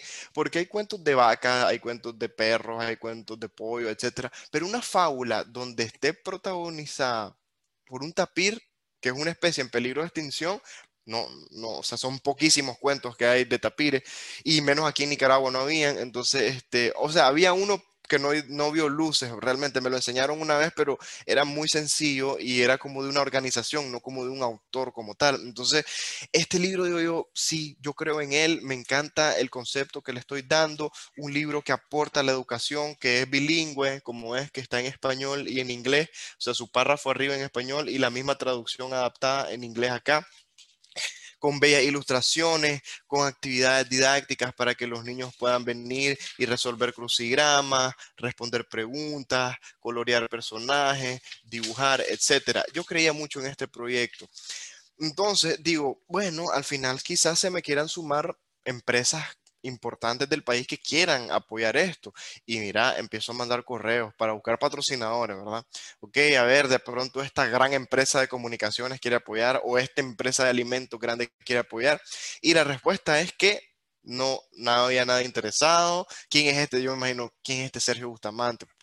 Ni, lo pelamos, ya sabes, ni, nos interesa. Entonces, cuando uno comienza es muy difícil que te pongan en mente porque no conocen de tu trabajo, no conocen de tu entusiasmo, por mucho que vos le metas y seas apasionado, pues que así es la vida realmente, o sea, es muy difícil comenzar de cero en algo. Eso, eh, eso te llevó, digamos, a, a, crear tanta presencia en redes porque es una de las cuestiones que, que he notado en vos, a diferencia de, de, de, de, muchos escritores, y era una discusión que tenía con, con uno de mis hermanos menores que, que, le gusta escribir poesía. Creo que cumplimos esa, esa norma de que todos los nicaragüenses somos poetas hasta que se nos demuestre lo contrario, porque yo también de vez en cuando escribo mis locuritas ahí, pero eh, entonces estábamos hablando de eso y yo le decía, yo soy fiel, fiel creyente de que estamos en una época, en una era que es completamente diferente a la de Darío, incluso a la, de escritores de, más, recientes como Yoconda Belli, por ejemplo. Estamos en la era de las redes sociales, indudablemente. Entonces yo le decía, tenemos que adaptarnos. O sea, si, si querés ser escritor y, y querés llegar un poco más lejos, tenés que apalancarte en, en, estas nuevas tecnologías, en estas nuevas formas de comunicarte, porque le estás hablando a una generación diferente. Ya no le hablas a una generación que, que iba con su libro a un café y esa era su tarde. Le estás hablando a una generación que su tarde es estar pegado en YouTube o en TikTok, o, ¿sí me entendés? Y noto que vos tenés una gran presencia en redes. Eh, me gustaría saber si eh, eh, eso se dio planeado, digamos, dijiste, me tengo que apalancar aquí porque soy independiente, porque no me están apoyando las empresas, porque es una estrategia. contame acerca de esa parte. Sí, en definitiva, eh, ya te cuento de las redes porque son el eje principal de lo que a mí me permite generar no solo presencia como tal, de, ser reconocido como, ah, el muchacho que escribe y que publica, sino también de venta, pues se logra bastante jalar por ahí público que se va a convertir, se va a transformar, como dicen en el, en el marketing digital, en ese funnel de, de que pasa de espectador a ser una conversión a cliente. Pero eh, antes de, eso, contarte que entonces este libro me costaba muchísima plata a mí para producirlo. Era, te lo digo, algo inimaginable, que yo sacara miles de dólares literalmente. Para sacar un libro era una locura, porque en principio no los tenía. No ganaba ni 800 dólares y además de eso que tenía la deuda de un vehículo. O sea, era una locura. Pero como digo, ok, nadie se está interesando en apoyar mi libro pues al final no importa. Solo, como dicen, nunca se cambia la meta, solo se cambia el plan. ¿Cómo vas a lograr eso? Entonces dije, pues mi camino va a ser no depender de nadie y buscar cómo realmente sacar el libro por mis propios medios. Y eso significa que voy a meterme en una deuda, que voy a hacer un préstamo para invertir. Y entonces vengo, tenía un poquito ahorrado de este pequeño bebé que me había ayudado, que es Cuento Loquillo, pero vengo yo, brother, y me asumo el reto de prestar una fuerte cantidad de dinero para hacer realidad Baki el tapir elegante. ¿Qué te voy a decir? Puede que sea una locura, yo no tenía temor, honestamente. Sabía de que tenía tanta fe y confianza en este producto y en la idea que estaba transmitiendo y en mí como persona, como escritor, de lo que quería llevar a la gente de calidad, de valores acá, que no me daba temor y presto ese dinero, presto ese, ese, gran monto para poder hacer la inversión del libro. Lo hago realidad del libro y sale a la luz desde, este libro yo lo venía ideando desde 2018, cuando te cuento que estaba en un trabajo para resolver. Y entonces, este libro sale a la luz por todo el tema de, de que no tenía la plata y pensarla, etcétera, hasta en julio de 2019 pero sale en julio de 2019. Y como así, el tema de las redes, a ver, a mí, a mí como joven que somos, pues que todavía estamos chavalos, por así decirlo, pues me han gustado las redes sociales siempre. Yo consumía Facebook, Instagram, YouTube, solo que pues obviamente no con un enfoque de emprendimiento, ¿no? Como alguien que le gusta subir una foto, que le gusta subir contenido, como te digo, compartir pensamiento. Pero sí me gustaba la dinámica de interactuar con un público a través de las redes. Y como ya tenía una pequeña base de personas que apoyaban lo que hacía, entonces dije, este va a ser mi camino, pues, o sea, meterle full a las redes. Y cuando saco Baki, eh, hago una combinación entre lo tradicional, como te digo, que al final ser comunicador me ayudó un montón, que periodista conocía gente en los medios, yo iba aquí allá, o sea, estaba capitalizando ese recurso que tenía, que otros pues simplemente no lo pueden ver como algo relevante, pero yo sí sabía que en los medios tenía una oportunidad, una ventanita para llegar y descubrir todo sobre mi proyecto. Y entonces tomar eso también y pasarlo a las redes, o sea, que yo colgaba un video de una entrevista, por ejemplo, en un canal, o me ponía una foto en el que salía, ando promoviendo aquí en este canal mi libro, todo eso hacía que la gente viera que andaba activo y que, oye, pues se está moviendo realmente por darle presencia a ese proyectito, supongo que pensaban que tiene. Y cuando vi, ganaba fuerza. Y este libro, en dos meses, yo estaba pagando todo lo que había eh, invertido como deuda, pues que había tomado. Entonces, para mí eso ya representaba un logro, aunque obviamente tenía mucho camino para poder ganar también del proyecto como tal y no recurrir a préstamos.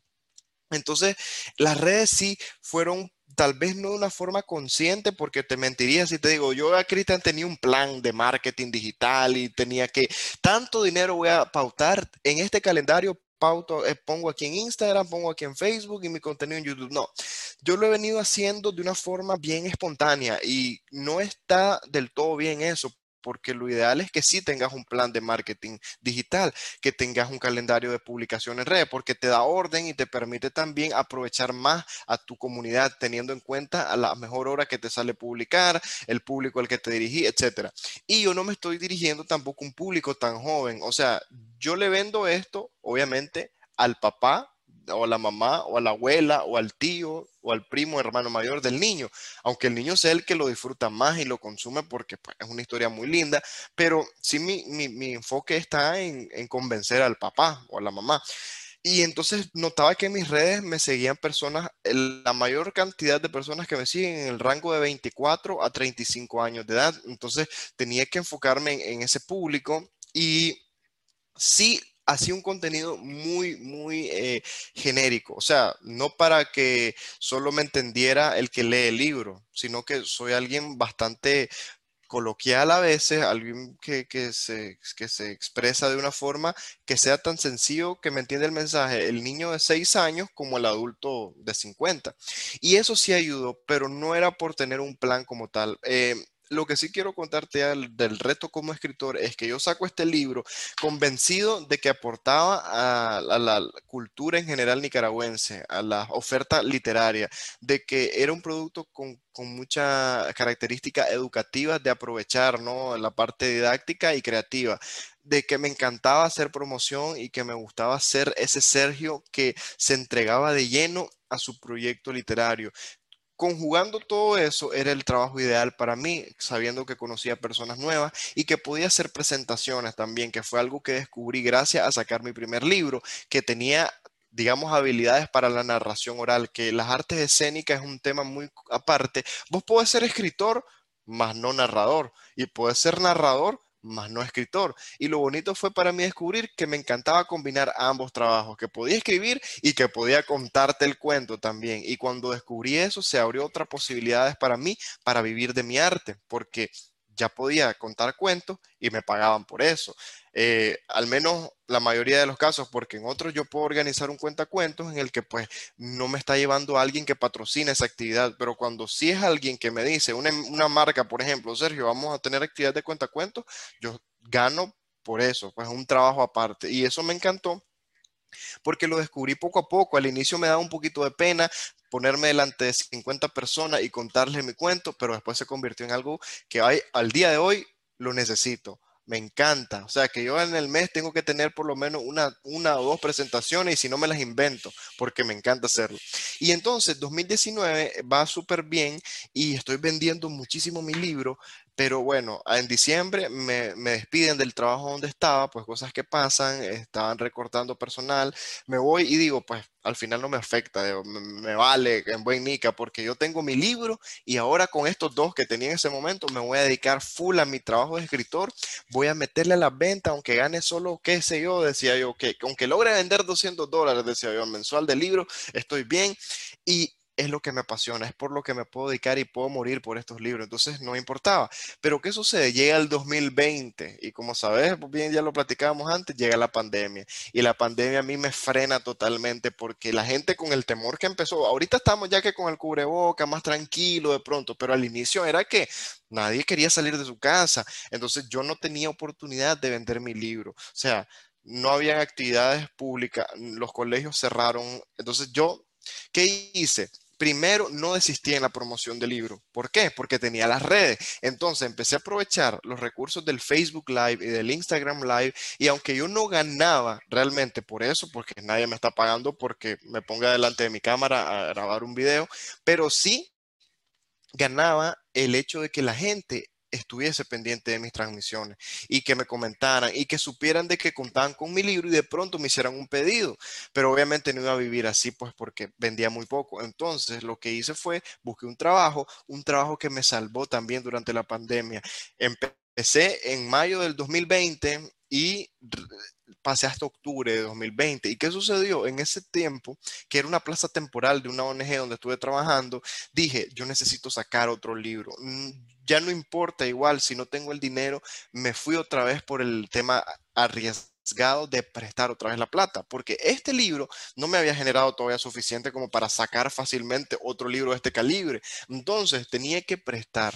Presté el billete, pero sabiendo de que ya confiaba en mí, que tenía una trayectoria pequeña que decía, este chaval ha estado de lleno en la literatura, tiene dos libros ya, entonces sabía que sacar un tercero me iba a permitir todavía expandir más mis horizontes y que iba a venderlo. Tenía fe en eso y hago realidad Tito y Rayo, Héroes de la Calle, un libro que ya tenía en mente, como te digo, ideas miles en la cabeza, pero esta era una que yo quería hacer realidad porque habla sobre un perrito callejero y un caballo de carretón, que aunque no lo vea eso en Denver, Colorado, aquí vos sabes que la realidad del Nica es ver a pobres animales que sufren en las calles.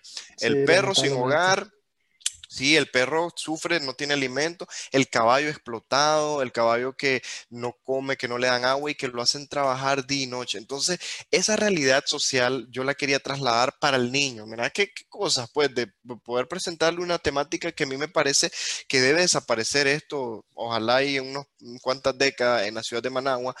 Entonces, traslado el tema, pero no es ese el tema central. El tema central de Tito y Rayo es la basura la contaminación, algo que en Managua también es una realidad demasiado cruel, el que la gente no tenga cultura de venir y depositar la basura en su lugar, sino que van desde el bus y tiran el bus, van desde la Prado, tiran la botella, van, o sea, a pie no importa. Eh, eh, todo el nicaragüense en sí, al menos la mayoría, no digo todo, ¿verdad? Pero sí no cuidan del medio ambiente, no, les importa la belleza estética de su ciudad y más también lo que produce el tirar basura como si nada a la calle, ¿no? Enfermedades, contaminación en general, e inundación, etc. Entonces yo quería que este libro trasladara mucho de ese pensamiento a los niños. Y este libro ya cambió para mí el panorama que tenía. Fue súper bien aceptado, ya como te digo, tenía tres libros en mi caminar y además de eso, el, Tito y Rayo despertó mucha curiosidad de la gente y se vendió súper bien y muy rápido. Entonces cuando vi, yo ya tenía eh, un, buen respaldo desde las redes, desde el público en vivo que iba a mis actividades y el final de 2020 se convirtió en una oportunidad para todavía fortalecer más mi, em, mi presencia como narrador oral escénico, o sea que yo ya tenía más contrataciones por, por ir a eventos que por precisamente vender el libro, o sea, en un mes podía tener más ingresos por contar cuentos que por vender el libro. Y eso significó mucho porque entonces yo dejo de trabajar en el lugar que te comentaba, me quedo solo con la cantidad de X que tenía de libros en bodega y digo, yo voy a solo vender mis libros y voy a esforzarme por realmente no tener que buscar trabajo en algo que no quiero hacer y solo dedicarme a esto. Una decisión bastante radical porque ahí traigo lo que vos me decías al inicio, tu familia, tus cercanos, qué pensaban de esto. Ahí, cuando ya miraban ellos que yo ya quería solo dedicarme a los libros, es donde ellos empiezan a pensar, pero vas a vivir realmente de esto. Y yo me acuerdo una vez que mi novia, mi novia me apoya muchísimo. Ella ha sido una chica que conmigo está mm, apoyo primero moral, ¿no? De sí, vos podés, apoyo económico, también ha sido alguien que me ha, me ha apoyado económicamente para prestarme, por ejemplo, pero obviamente por lo mismo de que ella tiene sus dudas, me pregunta un día como plan serio, Sergio, pero en serio no vas a buscar trabajo, solo te vas a dedicar a, los libros, o sea, ya sabes, como dudando de que tiene toda la razón porque ella se imaginaba, ok, este chaval, entonces, aunque no vivimos juntos ni nada por el estilo todavía, pero sí preocupada en que coma por lo menos, entonces, ¿y qué vas a hacer? Pero yo le dije, mira, gracias por preocuparse, pero tenés fe en mí, pues vas a ver, yo sí solo me voy a esto. Igual, pues aquí en mi casa, mi mamá, no va a buscar trabajo, que no sé qué. No, yo voy a dar un tiempo, les digo. Yo voy a por lo menos esperar dos meses. Y literal, Cristian, yo solo tenía en mi cuenta de ahorro de banco, pues para, para vivir dos meses. O sea, pero de que haciendo el, el presupuesto, ¿no? De comida, de pago, etcétera. Si yo llego estos dos meses, digo yo, y no he encontrado un panorama, o no se ha fortalecido mi venta, pues busco trabajo, pero eh, me estaba arriesgando a llegar a la última consecuencia. Y entonces sucede que entre, en, entre diciembre de 2020 y enero de 2021 empiezan a abrirse oportunidades. Me empiezan a buscar algunas empresas para que hiciéramos cosas en conjunto. Cuando yo vi, ya había aumentado ese, ese, ese ahorro ya tenía más, ya podía vivir hasta marzo de 2021.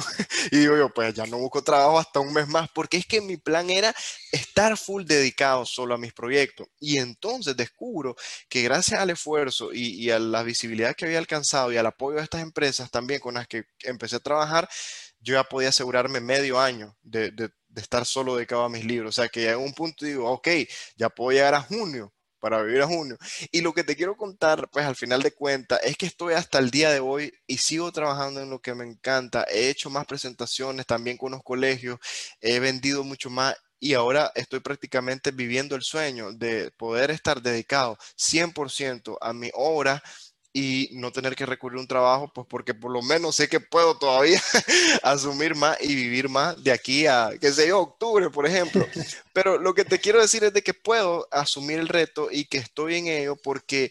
Eh, me encanta esto que estoy haciendo y saqué un nuevo libro. O sea que por primera vez en marzo de este año, después de lucharla, como te digo, contra viento y marea para poder obtener los recursos y sacar mis libros a través de préstamo, etcétera, Jimmy, el pollito rockero, que es mi más reciente libro, este lo saqué enteramente con mi plata. O sea que esto fue eh, como, wow, un logro, ¿sabes? Como yo me abracé a mí mismo, dije, Bien, bien hecho, porque, o sea, es bueno celebrar esos, te lo digo como consejo No, de general lo de lo... Ajá, sí, concentra- concentra.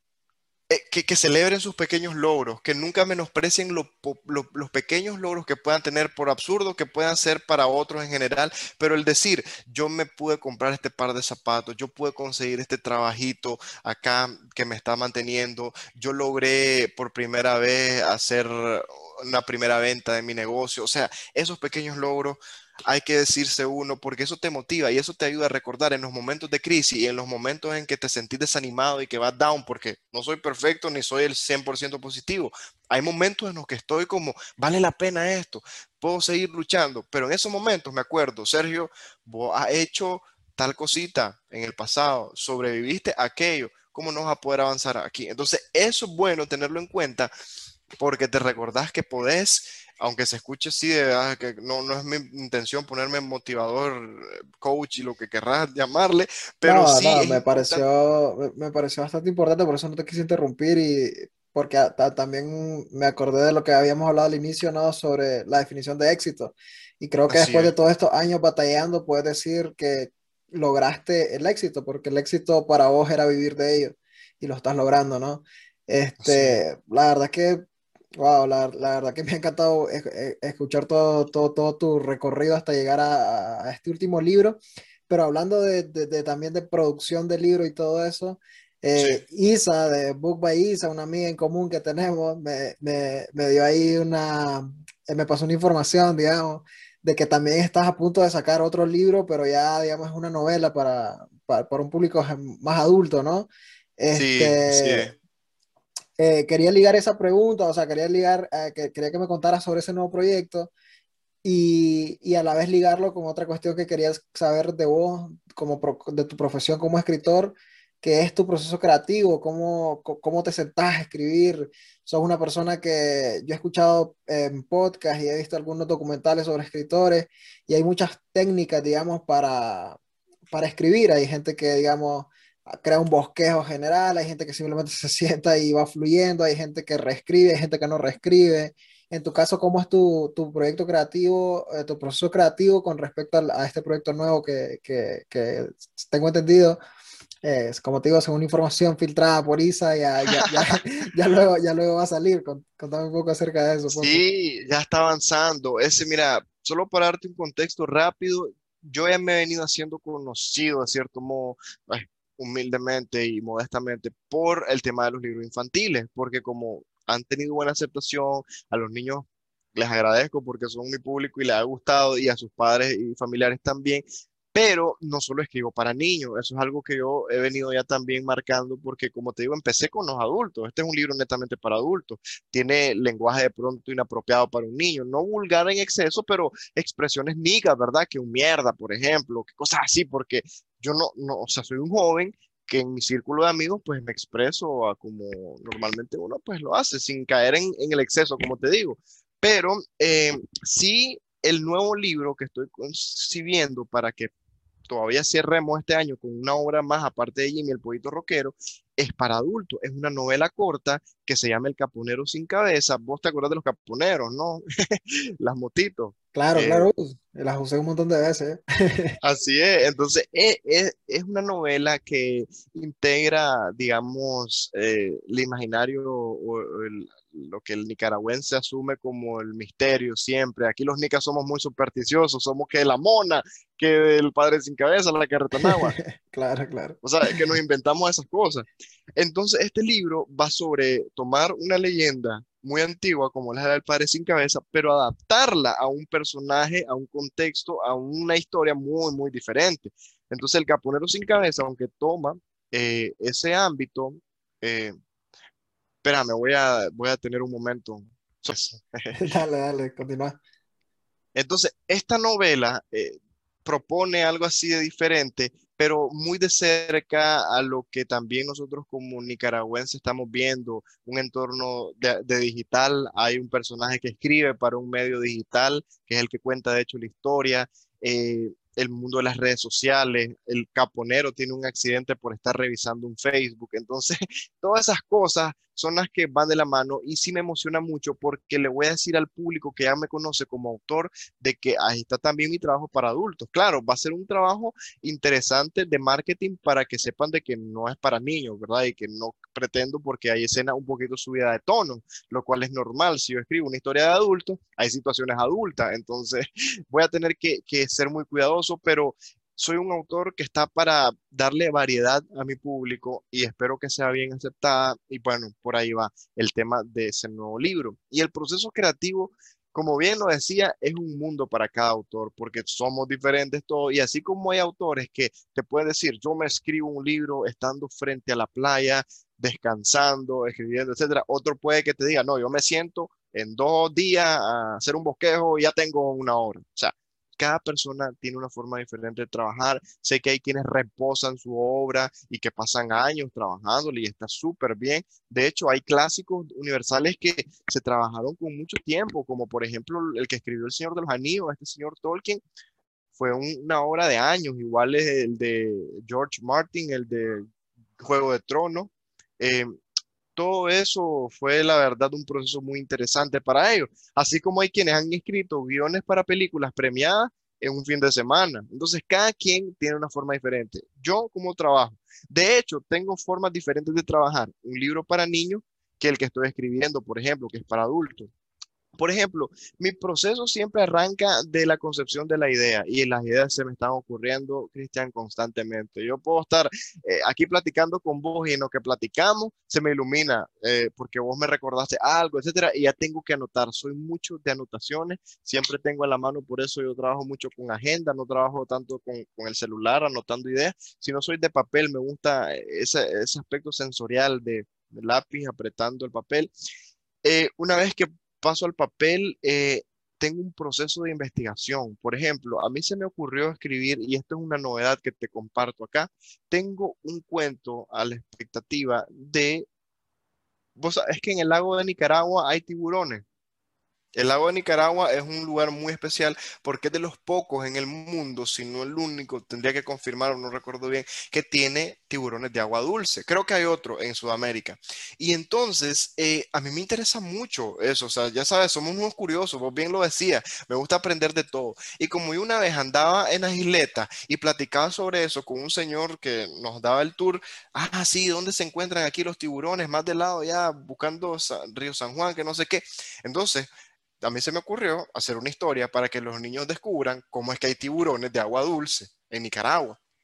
Entonces, ¿qué hago yo? Aunque sea un libro para niños como lo fue Baki, que estoy hablando de un tapir, investigo mucho sobre la vida real de estos personajes. O sea, yo tengo un enfoque muy práctico de, trabajo también. No soy un autor que escribe sobre fantasía, no me gusta mucho, no es mi género ya, hablar sobre dragones, sobre eh, duendes, que no sé qué. Soy más de cosas que podemos asociar realmente con la vida práctica, porque obviamente un tapir no se viste de manera elegante, pero la esencia de él es que yo pueda contarle a los niños de un animal en peligro de extinción. Otra cosa es que obviamente un perro y un caballo no andan salvando a la ciudad de la basura, pero puedo trasladar la esencia a través de que el niño entienda de que no es correcto tirar basura porque contamina, etcétera. Entonces, siempre tengo un proceso de investigación. Por ejemplo, con Tito y Rayo investigaba sobre eh, los tipos de desechos, la orgánica, la inorgánica, eh, eh, sobre las bacterias que también desintegran algunos residuos plásticos. hablaba, investigaba sobre la isla de la basura, que es de donde proviene uno de los personajes que sale en Tito y Rayo. Entonces, como ves, todo eso me sumerge en una onda de empaparme del tema. Después de eso, podría decir que mi proceso lo que hago es ya desglosar mi idea me gusta mucho empezar por los títulos. Yo soy alguien que, contrario a otras personas que primero escriben y después buscan un título, a mí me gusta primero tener un título. Una vez que yo tengo un título, yo ya siento que tengo cuerpo para poder hacer lo demás de mi historia. Entonces vengo, ya tenía Tito y Rayo, héroes de la calle. Ah, ok, decía, son héroes de la calle. Significa que su aventura va a estar en las calles de Managua con, con respecto a lo del título, se me hace interesante. ¿Nunca te ha pasado que eh, al, al, en el medio, digamos, del proyecto, a la hora de terminar el proyecto, el, se te ocurre cambiar el título porque tal vez ya eh, el contenido no va ad hoc con lo que, con lo que habías pensado al inicio con el título? Sí, totalmente, Cristian, eso pasa. Lo único que, como te digo, en lo personal sí prefiero tener un título, aunque vaya a variar después. Muchas veces pasa que no varía, pero si llega a suceder, está bien, pero ya tengo como el arranque para mí. Después, esa idea de glosar, no empiezo a veces escribiendo como tal, ya el, el primer párrafo, y era que en una ocasión dos amigos se encontraron y tenían el deseo de cambiar el mundo. No, a veces solo empiezo por idea.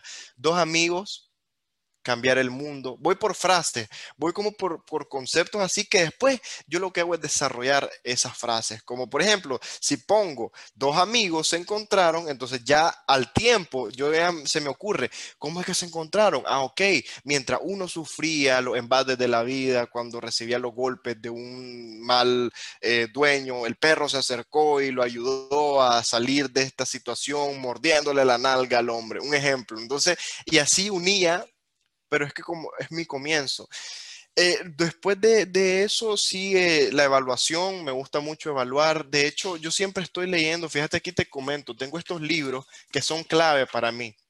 Y esto hace poco, eh, empecé un libro que se llama La creatividad, un bien inmaterial de la humanidad, y tengo estos otros que se llaman El pensamiento creativo integral y Mil ejercicios de creatividad eh, entonces, e, este tipo de libros a mí me ayudan a entender mejor mi propio proceso. O sea que yo al final no soy un neuropsicólogo, por ejemplo, no soy un especialista en estos temas. Entonces, la creatividad se convierte en un tema para mí de estudio y me puedo identificar con ciertos modelos porque hay diferentes, como bien los hablábamos, de procesos creativos según el individuo. Entonces, yo sé que funciono muy bien con tener la idea, investigar, anotar las ideas, empezar a escribir, evaluar eso que he escrito, borrar, hacer ajustes, etcétera, y después de eso sentir que puedo por fin compartirlo con alguien. O sea que yo después puedo decirle a alguien de mi confianza, hey, ¿le te gustaría echarle un ojo a esto?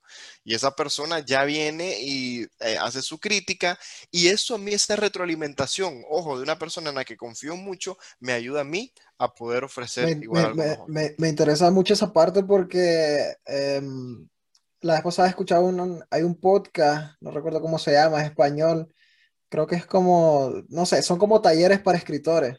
Te digo porque a, a, mí, a, mí, a mí me interesa el tema, eh, porque a veces en cuando escribo, como te digo, una que otra cosa. Entonces estaba, estaba viendo, yo no funciono con mucha técnica, como, como te decía al inicio, yo soy, eh, me gusta un poco más fluir, claro, hay reglas que se tienen que respetar, por ejemplo las ortográficas, estoy completamente de acuerdo, no puedes escribir mal, por mucho que la esencia o, o, lo que escribas sea muy bonito, tenés que cumplir con las reglas de ortografía. Y entonces en ese podcast que estaba escuchando tocaban ese tema de con, con quién a la hora vas a, vas a, vas a, vas a conseguir ese, ese feedback, lo vas a... Um, sí, ok, lo vas a, lo vas a conseguir con, con, con alguien, con tus amigos. La persona en, el, en, en este podcast decía, a veces no es muy bueno porque tus amigos te van a decir, no, estás salvaje, ¿sí me entendés? Porque son tus amigos. Entonces, generalmente Sí, te así es. de- decía en este podcast que es bueno buscar a alguien, aunque no sea tu amigo, aunque no sea de tanta confianza, pero que sea alguien que sepa de, de- so- sobre, so- sobre la materia, en este caso sobre, sobre literatura, sobre técnicas de, de escritura o sobre el tema específico en el que estás, en el que estás tocando. Vos, vos generalmente a quién buscas para, para recibir ese feedback, esa Mira, retroalimentación. Totalmente de acuerdo. Yo busco personas primero en las que me inspiren confianza, ya personas en las que honestamente que me caigan bien, obvio, bueno, va a buscar a alguien que, que le entregas algo tan, tan especial y, e íntimo a alguien que te desagrada. Pero sí, también tengo otro criterio de selección y es que considero que busco personas que yo sé que van a ser honestas conmigo, que muy porque seamos amigos me van a decir la verdad. O sea, yo sí siento que, que busco personas que me digan, Sergio, honestamente, esto puede mejorar o me gustó auténticamente, ya sabes, o sea, personas que yo sé que tal vez no van a por compromiso decirme, sí, sí, está bonito. Entonces... Busco también personas que están interesadas en la lectura, por supuesto que sí, personas que sé que, tienen mucho criterio porque escudriñan entre el texto. Entonces, yo tengo como unas cuatro personas que les he compartido previamente textos y en las que siento que he obtenido ah, comentarios acertados, ¿ya? Y que realmente me llena a mí y me hace pensar, ok, puedo mejorar esto y le doy muchas gracias porque ha sido honesta conmigo. Entonces, eso es importantísimo, Cristian, porque uno puede pensar de que es perfecto, que es el tuani, que es el mejor. Y yo honestamente, aunque sí confío mucho en lo que hago y en las ideas que se me ocurren, siento que siempre es importante que alguien con su visión, aparte de, de lo que yo estoy metido, pueda decirme qué piensa. Entonces hay que ser bien humilde. A veces, obviamente, vos vas a tomar y otras veces no, porque hay que estar, tener en cuenta el factor de, de en qué crees vos también, porque yo puedo tener una idea y alguien me diga, no, Sergio, pero es que eso no va a pegar, pero si yo tengo la espina de que, ok, ya escuché a esa persona, le agradezco, pero yo sí siento que debo incluir eso, lo voy a hacer. Eh, porque sí, porque hay, un, que hay que darse un voto de confianza a uno y hay que tomar en cuenta lo que te dicen pues los demás. Pero yo podría decirte eso, pues que busco personas que sé que son eh, personas que aman eh, la cultura, el leer y que van a ser honestos conmigo. Wow, me encanta, me encanta, me encanta cómo nos describiste todo tu, tu proceso creativo. Creo que le, le- le- le puede servir a, a muchas personas que están interesadas en, en Ojalá. En desarrollar eh, su arte. Este, para la parte final del- de, de los episodios me gusta hacer unas preguntas un poco más concretas, un poco más profundas. Tu respuesta no tiene que serlo. Este, en este caso, la, la primera pregunta, me gustaría que me contaras este, el mejor consejo que te han dado. El mejor consejo que me han dado, wow, fíjate que, mira, hay, muchos, realmente te podría mencionar varios porque hay personas que han sido muy honestas, pero uno de los consejos que más me gustan y que lo vivo en el día a día es, por muy difícil que sean las cosas, las situaciones en las que te encontré, seguí adelante. Ese es un consejo que un amigo, por ejemplo, me dijo, porque como te digo, pues los amigos están para animarte, pero también para ser reales con vos. Y alguien me dijo, Sergio, veo que te está yendo bien, veo que la gente está em, apoyando tu trabajo, que gustas en lo que haces, pero ten en cuenta que si algún día las cosas no son favorables, que si empiezan a tal vez darte la espalda, vos seguí adelante porque eso es lo que va a terminar verdadero éxito. Y eso es un consejo que a mí me parece súper acertado porque no siempre va a, vamos a ir con el viento a nuestro favor. A veces va a embestirnos y puede que nuestra lanchita se vaya a, voltear, pero hay que buscar el salvavidas y a cómo se pueda salir de la situación. Y ese es un consejo muy sano, de que no esperemos que todo siempre sea favorable, sino de que sepamos eh, armarnos de valor, coraje y continuar. Wow, interesante, me, recordó mucho que ahorita estoy leyendo, voy, por la parte final, me ha costado un montón porque a la vez estoy leyendo otros libros y, el podcast y el trabajo y todo esto casi no me, no me ha dejado tiempo, pero estoy leyendo la, la, autobiografía del, del, fundador de Nike, de la marca Nike, y el libro de hecho se llama Nunca, nunca pares, nunca te detengas. Entonces, eh, en, en, sí es un libro gigantesco de 300 páginas que en la esencia de eso, es, la historia de él es eso, nunca se detuvo, digamos, empezó desde abajo, él, él, él vendía como un dato, un dato random aquí quiero dejar que a mí me sorprendió, el, el fundador de Nike empezó siendo vendedor de la marca Onitsuka, de, de, Tiger, que en Nicaragua hubo un tiempo que, que estuvieron bastante de moda, yo tuve, mi, yo tuve mis Tiger, no sé ahorita, pero yo, yo sí tuve mis Tiger allá por el 2015, 2014, ah, era, era lo último, y el, el, fundador de Nike fue el que trajo los Tiger a la, parte, a la costa oeste de Estados Unidos, a Oregon,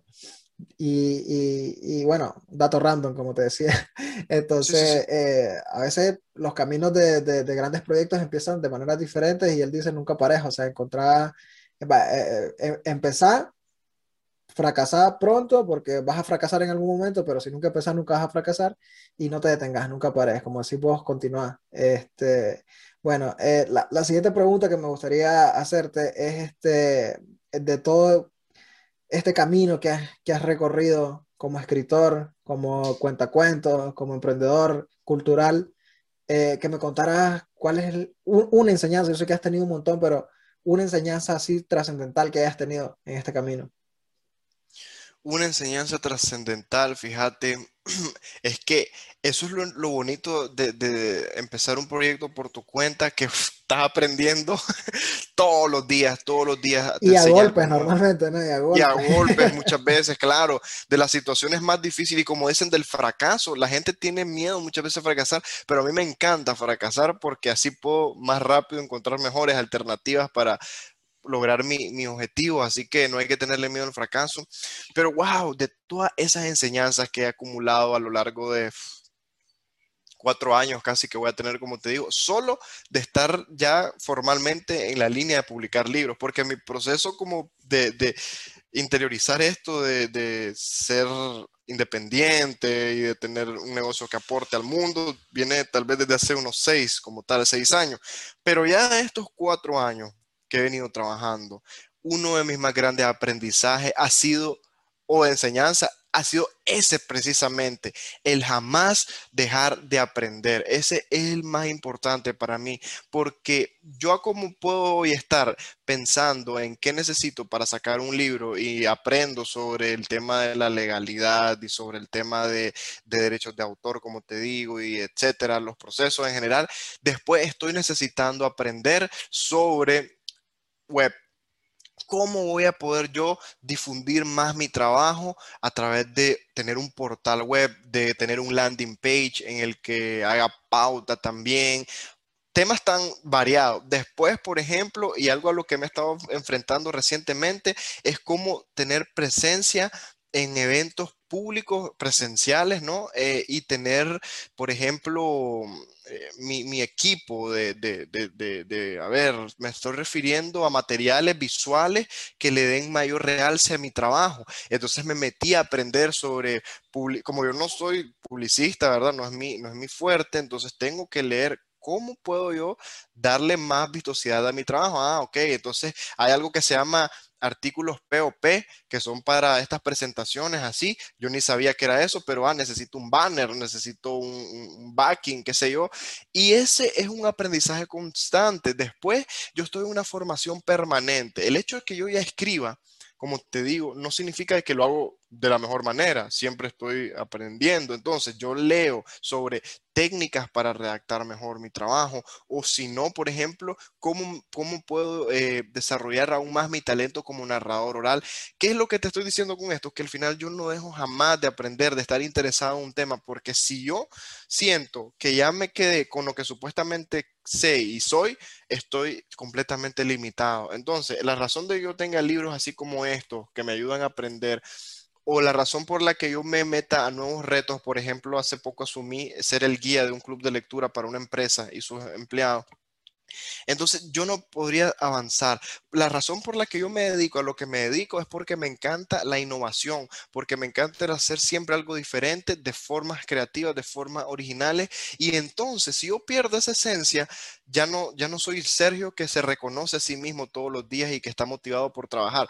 Esa es mi enseñanza más importante a lo largo de este tiempo. Jamás dejar de aprender, jamás dejar de tener el interés de por mucho que decía, este es un dato random, pero esos datos random son los que a uno le llenan de, entusiasmo y de curiosidad por avanzar. Después, obviamente, vas a tener un dato que sí sea más preciso para tu vida, tal vez, pero eh, esa curiosidad es, permanente y es mi enseñanza más importante.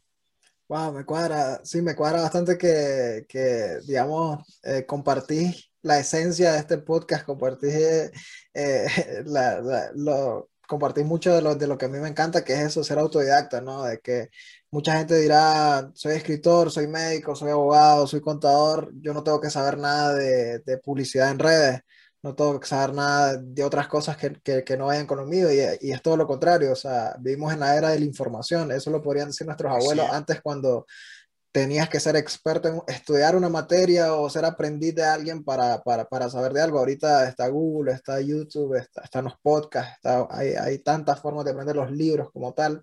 Entonces, creo que, que, que, que esa, esa, parte tuya de ser autodidacta y de estar aprendiendo siempre eh, es súper importante y es un ejemplo para cualquier persona que esté desarrollando eh, un proyecto cualquiera, un proyecto X, el, sí. el que sea. Siempre tenés que aprender sobre, sobre, sobre todo lo que te rodea. En este caso, eh, bueno, eh, antes de hacerte la última pregunta, ya para dejarte descansar en tu domingo, este, eh, este, me gustaría agradecerte antes de, de hacerte esta pregunta y, y, darte las gracias por, por, el tiempo que nos has regalado, por toda la información que nos has dado, por compartir toda, toda tu historia. Quiero también desearte lo mejor con, con, con, este último libro, con El Caponero sin Cabeza que vas a lanzar, con los libros que tenés, espero que se sigan vendiendo.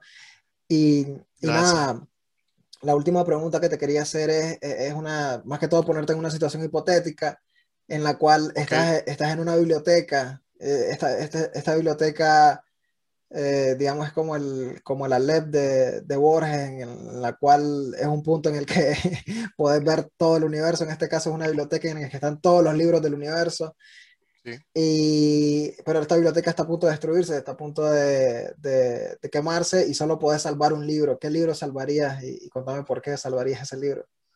Wow, eso sí que está.